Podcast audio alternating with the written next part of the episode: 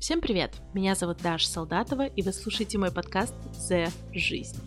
По профессии я являюсь преподавателем английского языка, а с недавнего времени стала еще и весьма перспективным, как я сама себя крестила, подкастером. И мой проект о полотне человеческих душ и жизней, каждый из которых абсолютно уникален. И сегодня я познакомлю вас с одной из таких историй. У меня в гостях потрясающая девочка, это Юля Гакуева. Маленький дисклеймер э, о выпуске, который вы сейчас слушаете. Вас ждет чистейшей воды ASMR потому что голос Юли настолько теплый и обволакивающий, что в нем можно утонуть. Но выпуск не только об этом. На самом деле мы с Юлей затронули максимальное количество топиков, которые, мне кажется, болят у многих. Мы начали с кавказского воспитания и менталитета, прошлись по сепарации, обсудили синдром отличницы, переезд от родителей. Не обошлось и без психологии, все как я люблю и как мне кажется вы любите. Мы обсудили треугольник Карпмана, жертва-насильник-спасатель. Юля рассказала об очень классной теории про то, что каждый человек рождается с колодой карт. Эта теория произвела на меня очень сильное впечатление, я после этого ее долго обдумывала. В общем, выпуске есть много чего, что действительно стоит прослушивания, поэтому оставайтесь с нами. А также я буду благодарна вам за ваши отзывы и звезды на Apple подкастах. Таким образом, вы помогаете продвижению моего проекта «За жизнь», и я за это говорю вам большое большое-большое спасибо. Не буду долго болтать и задерживать вас. Погнали в мощнейший, сильнейший, классный выпуск. Go! Я хочу поприветствовать мою дорогую Юлечку. Юля, я сейчас тебе передам слово. Ты представишься, поздороваешься. Я хочу на всякий случай напомнить, что тема второго сезона — это принятие себя, путь к себе и самопознание, если можно так выразиться. А, поэтому приветствуем Юлю, передаю Юле тебе слово и приветствую наших слушателей. Всем привет! Меня зовут Юля. А, я очень рада говорить для вас и говорить вместе с Дарьей. Я фотограф и SMM-специалист. Я когда меня спрашивают, э, чем я занимаюсь, я обычно отвечаю так, а потом говорю, ну если по жизни, то я амбассадор гедонизма в его лучших проявлениях. Вот так вот, да. Люблю наслаждаться жизнью, люблю проживать ее, ощущать ее такой, какая она есть. И вот это вот пресловутое мейнстримное быть в моменте ты опередила меня в моем вопросе, не поверишь, поскольку еще вообще никаких выпусков не вышло, мы сейчас пишем, у меня еще все в монтаже. А, я хотела вторым, как бы второй фразой сказать, что в каждом выпуске я буду спрашивать у гостя, кто ты? А Юля просто взяла и подрезала концепцию на втором выпуске. Все, ок, супер. А, Юля рассказала, она фотограф. Кстати, это мой свадебный фотограф. Юля делала, да, наши с Димой свадебные фотокарточки, поэтому это просто one love. Юль, давай начнем с того, что я вообще вспомнила вдруг. Uh, как мы с тобой вообще, когда начали общаться, это было очень давно, мне кажется, уже, наверное, году, году в шестнадцатом, это пять лет назад. И uh, вот что мне стало интересно. Я вообще не знаю абсолютно, как ты добралась до Москвы, как ты переехала в Москву, и uh, как вообще это случилось, потому что все-таки мне кажется, что несмотря на то, что ты живешь здесь, да, ты в любом бы городе себя нашла, сто процентов, я вот почему-то уверена, что ты бы и а, там, где ты родилась, нашла бы себе применение, ты сейчас расскажешь всю эту историю подробно, если захочешь, до, до того, как вот тебе будет комфортно. А, но все-таки Москва такой город раскрывающий, да, эм, личности многих, поэтому хотелось бы вот узнать, как ты сюда переехала и откуда. Итак, во-первых, город, в котором я родилась, и город, в котором, в котором я выросла, это два разных города. Родилась я в Мурманской области, в военном городке под названием Мончегорск. Mm-hmm. Да, поэтому песня группы «Премьер-министр. Девочка с севера» из ниоткуда — это про меня. Но меня увезли оттуда, когда мне был годик, чему я несказанно рада. И перевезли на юг, в солнечную Осетию, в город Владикавказ. И это город моего становления, моего взросления. Я провела там, получается, с годика до 17 лет, часть своей жизни, большую часть. И Кавказский менталитет, конечно, очень специфичная история, и он много чего мне дал, много чего, что я в себе очень классно принимаю и культивирую, много чего, что мне в себе пришлось разгребать. А, перебралась я, потому что моя мама всегда хотела, чтобы я высшее образование получила не в Осетии, а в Москве или в Питере, но выбор пал на Москву. И на самом деле, когда я еще была в классе в третьем, она уехала сюда на заработки и жила на два города. Вот. Поэтому мой переезд был совершенно для нас э, логичным, естественным. Я в Москве была уже не раз к тому моменту, как переехала сюда жить. И по итогу мы перевезли сюда еще и мою бабушку. Моя семья это моя мама и моя бабушка. Вот. И мы всей семьей живем здесь вот уже 7 лет. Я сейчас просто в шоке. Реально, я почему-то думала, что ты родилась в Осетии. Не знаю, я как-то так связала. А вот так вот. А, да, а вот так вот. Да, подкасты раскрывают, да, все истории. А, ты сейчас очень круто отметила о кавказском менталитете. У меня в связи с тем, что я уже, наверное, года полтора состою вот в женском сообществе «Как дела», появилось очень много знакомых девчонок, как раз-таки э, из Пятигорска. Это же все оттуда, да? Да, это все Кавказ. А, да, кавказский менталитет, вот эта вся история. И порой я, читая какие-то их вопросы, рассуждения на тему, да, там условно традиций, э, опять же выражение себя через одежду, через фотографии в инсте и вот это все я ловлю себя на мысли, что мне это капец как непонятно. То есть для меня это настолько вопрос, э, ну, условно говоря, личностных границ, да, то есть, ну, я хочу, мне надо, почему я должна кого-то об этом спрашивать, а родителей там, и, или вот и же с ними, да? И вот теперь в связи с этим у меня в голове такой пазл складывается, что я, допустим, вот если сейчас открыть твой Инстаграм, я обязательно приложу ссылочку, э, и там шикарная такая Юля, иногда, извините меня, полунейкед такая мадам, да? И ты сейчас говоришь про кавказскую вот эту всю, про кавказское влияние, да, на твое становление. Как вообще произошло так, что ты пришла от кавказского менталитета, в котором ты, ну, можно сказать, да, выросла, просто вот это произошел а, момент твоего становления до того, кем ты сейчас являешься. Сказала, как будто ты вообще просто развратная какая-то женщина. Но на самом деле это вот имеет место быть вопрос. Ну, я тебе так скажу. По тем понятиям, в которых я воспитывалась, я развратная женщина. Так что ты все правильно сказала, все нормально, и ну ничего ну, приходится с этим мириться. Вот ты спросила, как я пришла а, от этого кавказского менталитета к тому, к чему пришла. А на самом деле могу тебе так сказать. Я просто вернулась к самой себе. Потому что вот этот пресловутый э, менталитет, вот это общественное давление, порицание, это все как шелуха наслаивается на тебя, на тебя настоящего и ты в какой-то момент э, понимаешь, что вот он я, а вот это все навязанное. И начинаешь снимать это потихонечку и приходить э, к себе настоящему.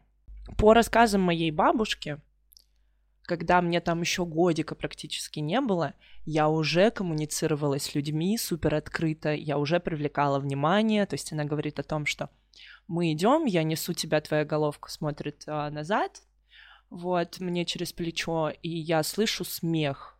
Думаю, ну ладно, ну, наверное, не про меня, не ко мне. Иду дальше, тут ко мне подходят люди, дают шоколадку, говорят, это вам и вашему ребенку, потому что он нам очень классно поднял настроение. Я спрашиваю, а что же это мы такого сделали? И они говорят о том, что я как-то строила рожицы, как-то тянулась ручками, улыбалась, кокетничала. И в этом вся я. То есть я такой была еще до того, как вообще осознала, что такое я, что такое человек. Потом, когда ты начинаешь расти, ты кавказская девочка, ты единственный ребенок в семье, как у меня. И по большей части а, меня воспитывала бабушка, ну, потому что мама вот в третьем классе уехала, да. То есть она как бы тоже воспитывала, но физически я чаще находилась с бабушкой. Бабушка сорокового года рождения, вот, да, человек, который там 40 лет проработал на заводе из Осетии, практически никуда не выбирался. Это достаточно сформировавшаяся, mm-hmm. очень конкретная личность. И история про «не высовывайся, будь скромный, будь как все, будь послушный, будь хороший, будь угодный всем и вся» — это то, с чем мне пришлось разбираться больше всего, дольше всего, и то, что проработав, точнее, после проработки именно этого вопроса, моя жизнь просто в качестве улучшилась раз в 10, наверное. И это то, что стоит а, проработать, наверное, всем людям, которые как-либо сталкивались а, с подобной историей. Теперь у меня назрел следующий вопрос. У меня, короче, вообще по тренде пошел весь список вопросов, которые я себе составила, которые я хочу узнать, но я думаю, что мы так к ним постепенно будем возвращаться.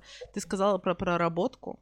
И теперь логический вопрос, естественно. Поскольку я сама человек, который, ну, я не знаю, можно ли сейчас сказать, что я в терапии, но я была в терапии, ну, больше года точно, в такой плотненькой, типа раз в две недели, конкретно садишься с психологом и два часа разбираешься. И э, сейчас почему-то, мне кажется, люди разделились относительно на два лагеря. То есть люди, которые прям супер за психологов, mm-hmm. да, или пытаются их найти, и люди, которые не верят во все это и считают, что это все напускное, какое-то, знаешь, такое модное веяние, и разобраться с этим можно и так э, с легкостью. Мы с тобой вообще никогда этот вопрос не затрагивали. Опять же, я повторюсь, да, что если тебе там некомфортно, э, все, Юля показывает класс, значит, обсуждаем дальше. Э, соответственно, ты разбиралась со всем этим с психологом, или ты как-то к этому пришла сама? Я отвечу сразу на два вопроса. Первое. Я в лагере тех, кто за терапию, кто за психологов. Я считаю их такой же частью нашей системы, как стоматологов, терап... терапевтов обычных педиатров и так далее. Вообще, если у тебя что-то болит, ты идешь к специалисту. Боль душевная, боль ментальная — это такая же боль, с которой нужно разбираться. И если ты сам не можешь себе помочь, то это совершенно нормально, адекватно и хорошо обратиться к специалисту. И второе, я к этому пришла сама. Я в классической терапии еще ни разу не была, и единственный поход э, к специалисту у меня был к нашей общей знакомой, да, Ксюша, это специалист по психосоматике. Вот, у меня был один сеанс, потому что у меня был определенный запрос, мы с ним поработали, и вот. Но я при этом, да, я хочу пойти в классическую терапию. Сейчас мои запросы, конечно же, уже прям супер четко сформированы. То есть, если до этого вот я такая, М, надо пойти разобраться, узнать себя, сейчас я уже четко знаю, над чем я хочу поработать, до чего хочу докопаться, где мне нужно мнение специалиста, где я слишком субъективна, вот. И да, я думаю, что я в супер скором времени воплощу это в жизнь. Вообще для меня удивительно, не то что удивительно, но я бы сама, наверное, просто не, знаешь, даже как, не то чтобы не разрешила. Возможно, если бы я знала, в чем проблема, я бы, наверное, как-то бы до этого, может быть, дошла. Но поскольку я, э, ну, достаточно с раннего возраста, типа лет с 12, я такая, знаешь, мол, я вот сама за себя, э, там, заработать, я сама, мне вообще никто не нужен, я сильная, вот это все. И я, в общем-то, с этим жила, пока не попала к психологу. Вообще за другой проблемой я к ней пришла, значит, начали за здравие, закончили за, за, за детство, как обычно.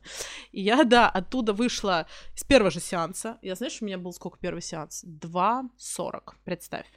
2 часа 40 минут да, и обычно, э, ну, классическая, знаешь, терапия — это час, и как бы потом тебя, в общем-то, вежливо, но просят выйти. Я попала к психологу, который общалась со мной 2.40, это просто для меня, ну, лучший человек на планете. Шутка, ну, конечно, не самый лучший, но один из. И эм, когда я оттуда вышла, я поняла, что у меня, в общем-то, вопрос сепарации очень остро стоит. Он, мне кажется, у всех стоит, как бы это ни звучало. От, у нашего поколения прям вообще сто процентов. Потому что родители детей 90-х это такие очень, очень наследственные вот эти все истории, когда надо уберечь, там, выйдешь из подъезда пулю в лоб и так далее, и надо от этого всего оберегать. И мы как бы очень вот подвержены связи эмоциональной с родителями, большинство из нас. Поэтому, возвращаясь к тому, что ты сказала про кавказский менталитет, про то, что тебя воспитывала, можно сказать, там бабушка и мама, да, то есть это такие условия жизни, ну, как бы, знаешь, для многих они на долгие года вперед являются, знаешь, как травмой детства, люди постоянно к этому апеллируют, возвращаются, хотя я считаю, что, знаешь, у нас таких семей пол, полстраны, а то и больше, и вырастают совершенно прекрасные, сформированные личности.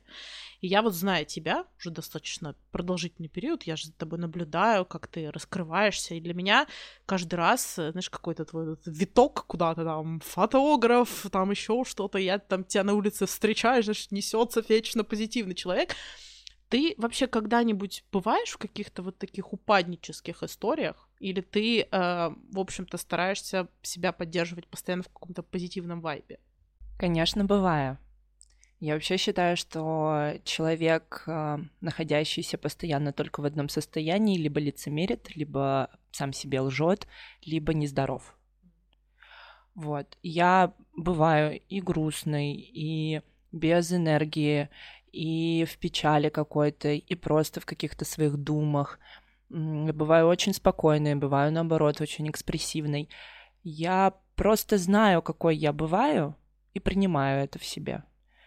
И я излюсь. Я недавно услышала очень классную теорию про то, что мы рождаемся с полной колодой карт. И встречаясь первый раз с социумом, а первый раз мы встречаемся, встречаемся с социумом в качестве своих родителей, это первые люди, с которыми мы взаимодействуем. Происходят какие-то ситуации, и наш мозг думает, какую карту вытаскивать. И вот он вытащит одну, и там положительная реакция. Он такой, отлично, ее оставляем. Он вытащит другую, а там отрицательная. И он такой, все, выбрасываем. И до определенного какого-то возраста мы доходим с набором там из трех-четырех карт по итогу-то. Это вот те самые карты про быть хорошим, там, быть защитником или, наоборот, быть агрессором. Каждой семье по-разному. И наша задача во взрослой жизни — это вернуть себе полный набор карт. Это не значит, что мы выкинем те четыре, с которыми мы остались, потому что они нам надоели, мы все это время с ними были. Это не значит, что мы будем использовать только те, которые мы вернули, новые для нас. Нет, это значит, что теперь наш мозг будет смотреть на все 36 карт, где-то 52, я просто не разбираюсь, на всю колоду и принимать решения, исходя из всего спектра, учитывая каждую карточку. Это классно. Это классно, когда ты понимаешь это, приходишь к этому говоришь, да, вот я сейчас испытываю вот это, ну окей, я сейчас это проживу, и мы пойдем дальше. Я это не закупорю. Я не изолью это в каком-то невероятном взрыве. Я просто вот, вот в этом я знаю, что это, я знаю, почему это. Если не знаю, то пойму. Вот. И у меня, да, конечно же, бывают супер разные периоды. И несмотря на то, что я супер социальная и очень экстравертна, а, я прихожу домой, восстанавливаюсь. Я могу вообще не говорить там часами, а, просто побыть в себе, там, позаниматься спортом, посмотреть сериальчик, э, потанцевать, покрутиться у зеркала, поработать просто даже, отвлечься, и все, я восстановила свой ресурс. Да, бываю в разных состояниях, просто люблю себя во всех этих состояниях и принимаю себя в них. Вот и все. И плюс все все проходит, все циклично, все проходит и все возвращается. Поэтому даже в самые темные моменты, когда кажется, что ну вот, блин, ну очень плохо. Просто знаешь, что это пройдет. И уже от этой мысли становится получше. Звучит как какой-то рай, значит, дзен.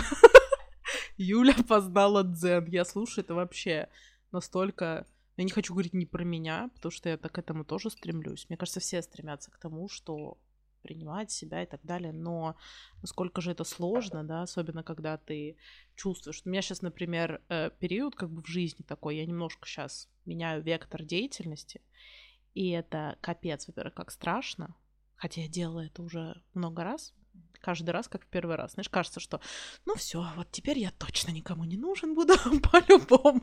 Хотя ты до этого выбирался из и не таких ситуаций. И очень страшно вот в эти моменты, да, себя, знаешь, куда-то не загнать. То есть не загнать себе еще глубже в какую-то там, не знаю, сейчас модно говорить депрессия, но не все, что грустно, то депрессия, да. То есть Хотелось бы находить в себе силы принимать любую свою эмоцию. Это очень круто про колоду карт. Вообще, мне кажется, шикарная история, которую каждый из нас должен запомнить. Мне знаешь, какая ассоциация в голову пришла? Мы с тобой уже про сепарацию заговорили.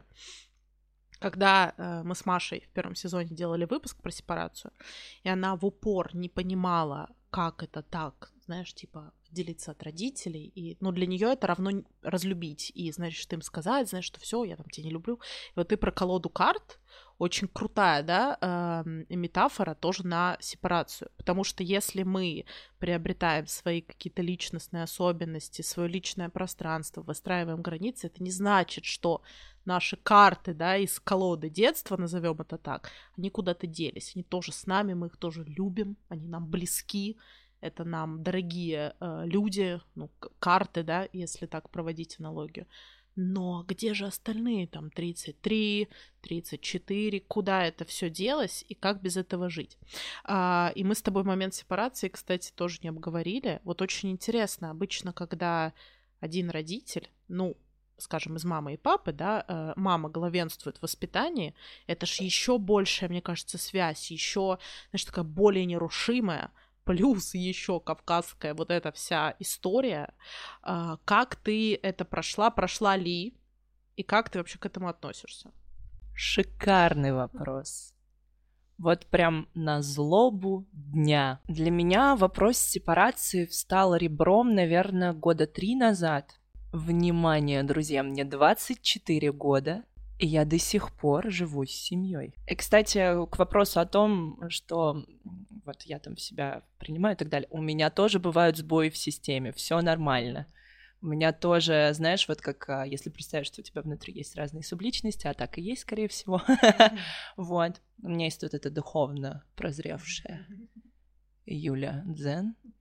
И есть обычная нормальная Юля, которая пашет на работе, зарабатывает на жизнь и вообще как-то пытается в этом мире понять, что как устроено. И вот та Дзен, она такая, все хорошо, все нормально. Мы идем по своему пути, мы получаем опыт, мы принимаем этот опыт, все хорошо. А другая Юля такая, я устала. Вот, и это нормально, и, и я ощущаю иногда разные моменты.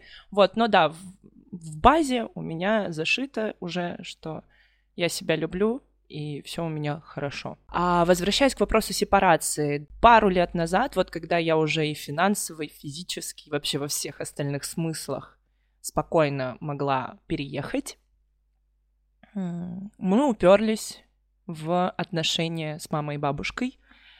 И каждый раз, когда заходил вопрос о том, что я хочу съехать, начинались истерики. Мы все ходили по кругу жертва, насильник, спасатель, меняясь периодически местами. Вот нас как, нас как раз трое. Здравствуйте. И это был, наверное, самый такой больно стоящий вопрос в нашей семье и, в принципе, в моей жизни. Было как бы несколько вариантов. Первый вариант — просто взять и уехать, при этом совершенно эм, разбив какие-то отношения с мамой на определенный период, понять, что бабушка от этого будет безумно страдать. Во-первых, у бабушки проблемы со здоровьем, а во-вторых, она всегда была, знаешь, как между двух огней. Второй вариант — это просто опустить лапки и смириться, потому что мне отвечали, выйдешь замуж, переедешь. А, очевидно, что это всего лишь отговорка, это верхушка айсберга. Когда ты начинаешь копать, ты понимаешь а, истинные причины и бабушки и мамы на этот ответ и на то, чтобы не разрывать эту самую пуповину призрачную, энергетическую, эмоциональную. Но я пошла по третьему пути, вода камень точит. И я очень потихонечку, очень осторожно сама сначала в процессе этом была, а потом, когда до меня дошло, что мне нужно выйти из этого самого круга порочного, где жертва спасатель и насильник, и просто перестать в это играть, это раз. Два, проработав в самой себе все эти вопросы, почувствовать в себе ресурс, силу и энергию на то, чтобы входить в диалог с мамой не из своих обид и своих ран, а из ее страхов, из ее обид. И вот как только я переключилась, как только я смогла, это произошло, произошло совсем недавно. То есть наш знаковый разговор произошел летом. И когда я начала разговаривать с ней на эту тему через тотальную любовь, ре- реальную любовь, реальное принятие, у нас все получилось. Она просто сказала мне, да, давай попробуем. И это было просто как «Аллилуйя». А, и сейчас я в процессе переезда, то есть я из-за путешествий все еще живу там, где живу, но все супер. Я думаю, что буквально вот на следующей неделе я соберу свои пожитки и отправлюсь в свободное плавание.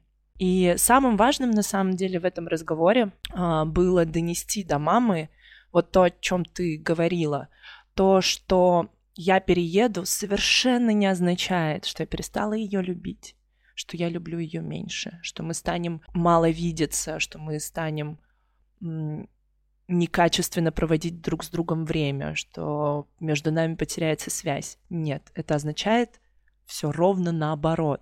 У меня будет больше ресурса проявлять к ней любовь, проявлять к ней заботу, внимание. Наши встречи станут намного более качественными, интересными, продуктивными. Вот я все это время вроде бы говорила ей об этом, но потом я поняла, что она этого не чувствовала. Потому что, вот как я и сказала, я говорила из своих обид, точно так же, как и она. А когда я правда стала заботиться о ней, о ее мыслях, о ее заботах, о ее страхах, она почувствовала эту самую любовь, и она поверила мне. Потому что видела, чувствовала это прямо здесь и сейчас.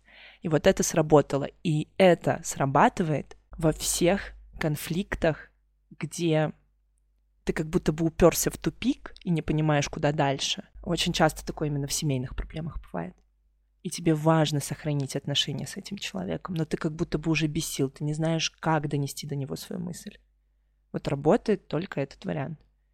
И сначала тебе нужно прийти к нему. Потому что ведь тебе это надо. Тебе что-то нужно, и ты при этом тоже сам хочешь сохранить отношения с этим человеком. Ну, окей, поработай над этим, поработай над собой. Во-первых, вау. Я, честно, не ожидала. Ты так говоришь 24 года, мне кажется, это вообще очень такой еще юный возраст, и это окей. Нет, абсолютно. А, ты знаешь, вот ты рассказывала, да, какие варианты есть. У меня прям был конкретно первый. То есть я прям собрала вещи. Я вообще ни с кем не обсуждала свой переезд. Я еще в другой город переехала одна. Опять же, возвращаясь к вопросу, да, что мне вот кавказский менталитет не очень понятен, да, зачем спрашивать, ну, какую фотку выкладывать. Точно так же, то есть для меня настолько было а кого я вообще должна спрашивать? Я взрослая женщина, 20 лет, сколько мне было, 21? В смысле? То есть я просто еду, и все. И возвращаясь тоже, знаешь, вопросу, не возвращаясь, а поднимая следующий вопрос там какой-то, какого-то карьерного роста, да, и какого-то выбора, да, профессии. Вот опять же, произвело ли на тебя э, воспитание, взросление, переезд, какое-то влияние на сферу работы, потому что у тебя доста- недостаточно, у тебя супертворческая профессия, да, тебе очень подходящая, и э, сама ли ты сделала этот выбор? И как это было все в твоей семье. То есть, опять же, фотограф считается, ну, считается среди поколений наших родителей вообще ненадежная история, деньги, там, пенсия, вот эта вся история. Как ты к этому, опять же, пришла к выбору именно такой профессии? Почему? Тоже очень классный вопрос. А, мне, конечно, в детстве постоянно говорили о том, что у меня прекрасные данные, это правда, учеба давалась мне легко, надо признать. Я закончила школу с золотой медалью. У меня красный диплом, внимание, экономиста. Всем коллегам здравствуйте. И это, конечно же, все не мое, очевидно. И училась я на все пятерки не потому, что мне искренне нравились все эти предметы, а потому что у меня был синдром отличницы, потому что, надо признать, меня в детстве били за оценки. Для меня способ за заслужить похвалу и любовь был принести домой пять с плюсом. Чтоб ты понимала, мне даже один раз шестерку в журнал поставили. Вот настолько я была в этом хороша. Настолько я могла идти к цели. Это, конечно же, очень сложно в какой-то момент сесть и задать себе вопрос, а что мне действительно нравится? Вот от чего меня действительно торкает? Возвращаясь к вопросу о фотографии. Помню свой первый телефон с камерой. Благодарю за него маму, как и за все. По-моему, это был Nokia раскладушка 1,3 мегапикселя. И вот для меня это было, конечно, каким-то новым открытием. И у меня был огромный, огромный багаж из фотографий в старом ноуте. И это были фотографии самых казусных и интересных моментов, связанных с моим окружением, с моими одноклассниками, с моими друзьями, с моими учителями. У меня был прям компромат. В одиннадцатом классе мама подарила мне на окончание мой первый iPhone. Это тоже было для меня вау. Я ворвалась в эту грешную жизнь социальных сетей в виде Инстаграма. Подписывайтесь, Юг15. Он изменился за эти семь лет, вам понравится. Но вы можете отмотать на 2014 год и уйти к истокам. Вот. А в Осетии безумно красивая природа, надо признать. И я, конечно, стала с этим айфоном ходить и фотографировать все, что вижу. Переехав в Москву, я, конечно, вообще обалдела. И я прям помню отчетливо, это был июль-август все документы во всевозможные университеты были уже поданы. Мама работает. А я, затарившись тройкой и проездным э, единый, единый у меня тогда был проездной, я просто с утра, как просыпалась, выезжала на рандомную станцию внутри Садового и шла, куда глаза глядят. И открывала Москву для себя, начинала ее чувствовать, чувствовать ритм, ритм этого города, его людей, потому что для меня, конечно, переезд был эм, все-таки стрессом, даже несмотря на то, что мне нравилась Москва, я уже была в ней, просто приезжать сюда там на месяц или даже на 2-3 недели это одно, переехать сюда и заводить совершенно новое окружение с нуля — это другое. Москва меня дико вдохновила, и она до сих пор меня вдохновляет. Это город моего сердца. И уже учитывая мою копилку путешествий, которая, конечно же, будет расти, но она уже не маленькая, я все равно считаю, что Москва — это прям мое. Я помню момент, как мне пришло на почту письмо о том, что я выиграла в конкурсе от МТС. Угу. Это был, по-моему, как раз-таки 2015, может быть, даже 2014, я не помню. Это была фотография ГУМа, сделанная на этот самый iPhone 5 там было порядка 40 тысяч работ, среди которых выбрали 20 или 30. И чтоб ты понимала, у меня есть фотография, где я стою со своей работой, распечатанной в 2 метра, в музеоне, вот в той части, где обычно фотографии выставляются. Там написан мой ник в Инстаграме и мое имя и фамилия. И я вот как победитель этого конкурса мобильной фотографии. И это, конечно, было для меня вау. И я продолжала снимать на телефон и на следующий мой iPhone, который у меня появился. А теперь мы подходим к еще одному ключевому моменту. Это мой четвертый курс универа. Я и моя лучшая подруга Алена, которую ты тоже знаешь. Нам с ней захотелось аватарок новых в ВК. Вот. А у нее был Canon 450D, знаешь, вот этот вот. Да, начало-начал. И китовый объектив, который, конечно же, нам совсем не нравился. Мы попросили у нашего друга Глеба Нужного я, мне просто очень нравится произносить его фамилию, я считаю, что это вау. Попросили у него портретный объектив, очень хороший, светосильный, 1.4, там диафрагма была, я сейчас вспоминаю, думаю, ну ничего себе, красиво начали. И мы сделали себе аватарки. Алена ныне Елена, кстати. Вот, да, она теперь ощущает, что ей так приятнее и комфортнее. Вот, мы с Леной поснимали друг друга. Она, кстати, увлекалась уже фотографией до этого момента сделала мне очень классные карточки. Я ей, кстати, тоже. И мне было так комфортно с фотоаппаратом, что я проходила с ним еще два месяца. У меня еще на тот момент э, крутые съемки проводили друзья. Это Паша Харатян и Ибрагим Гациев. Они звали меня на бэке. И то, что я им снимала там, мне самой безумно нравилось. И понравилось им. Услышать мнение авторитетных людей в этой сфере для меня было очень важно. Они такие, слушай, Юль, задумайся. И мы с Еленой на тот момент а, работали на одном проекте. временном. И мы хотели какие-то денежные средства, естественно, потратить там на свои желания. И на тот момент я хотела поставить себе брекеты. Вот, как ты видишь, я до сих пор их не поставила.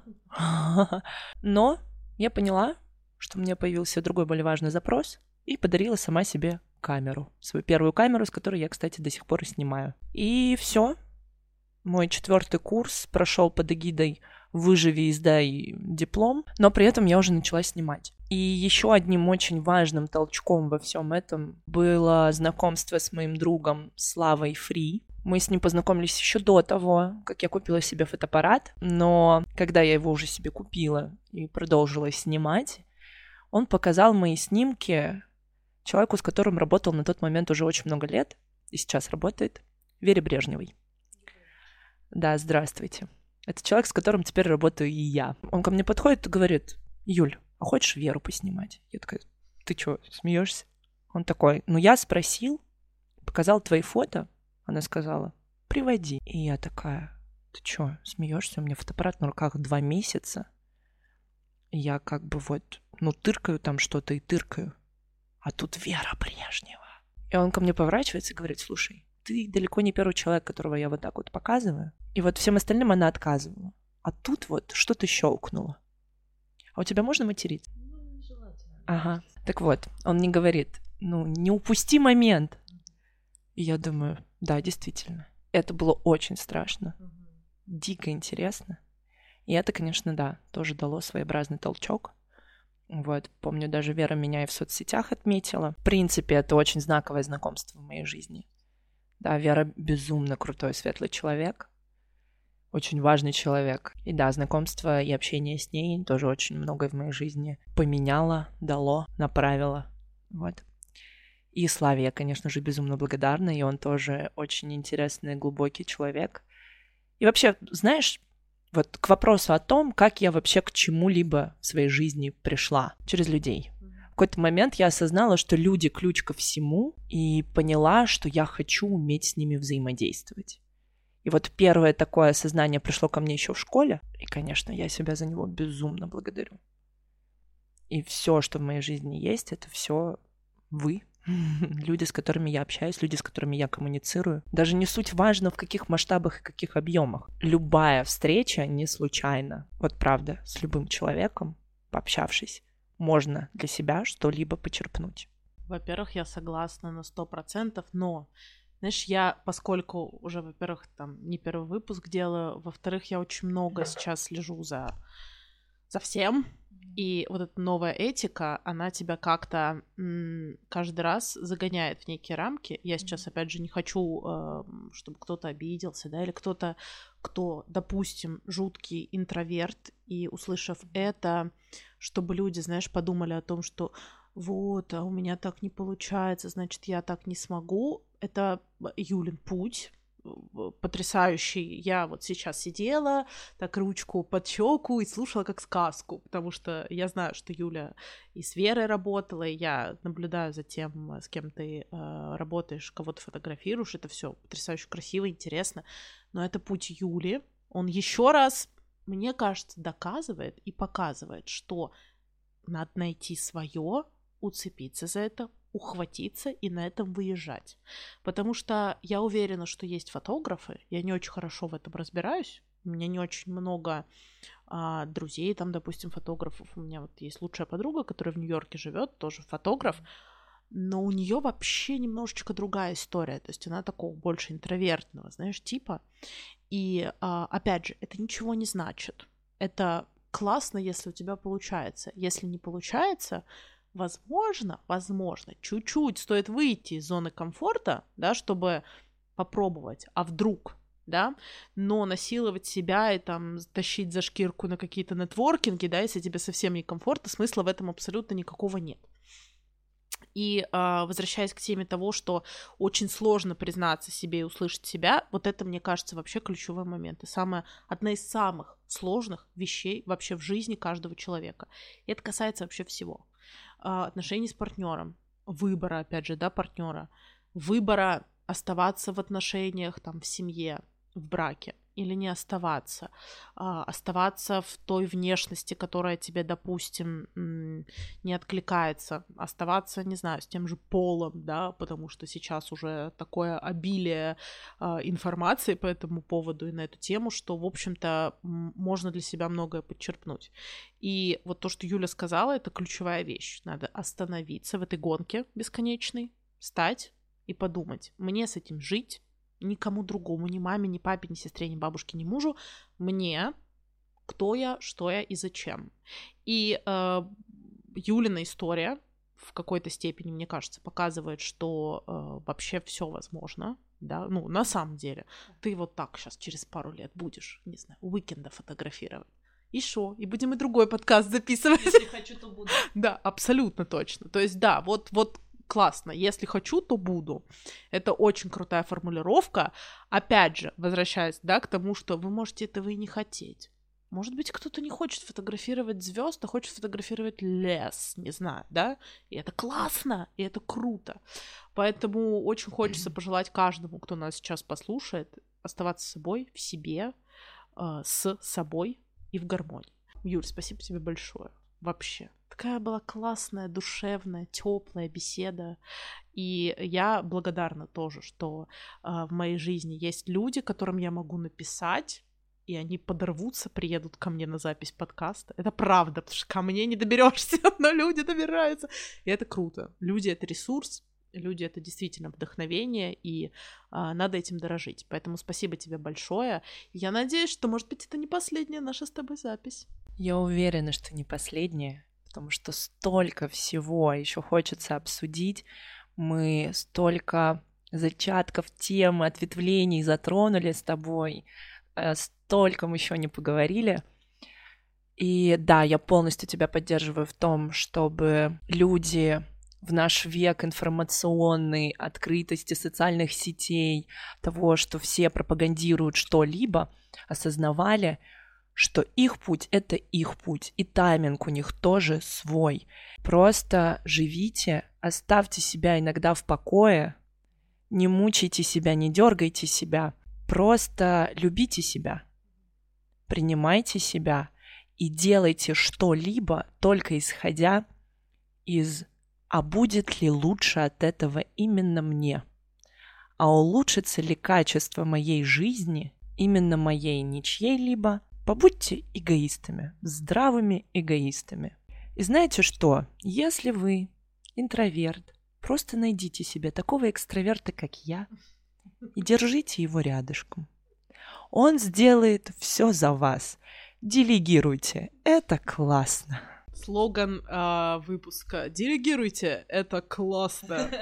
Мы будем завершать потихонечку. Юля, спасибо тебе еще раз. Я на всякий случай напомню, что в описании выпуска будут наши инстаграмы. Приходите к нам на инстаграм. Это у нас собака бьется в дверь.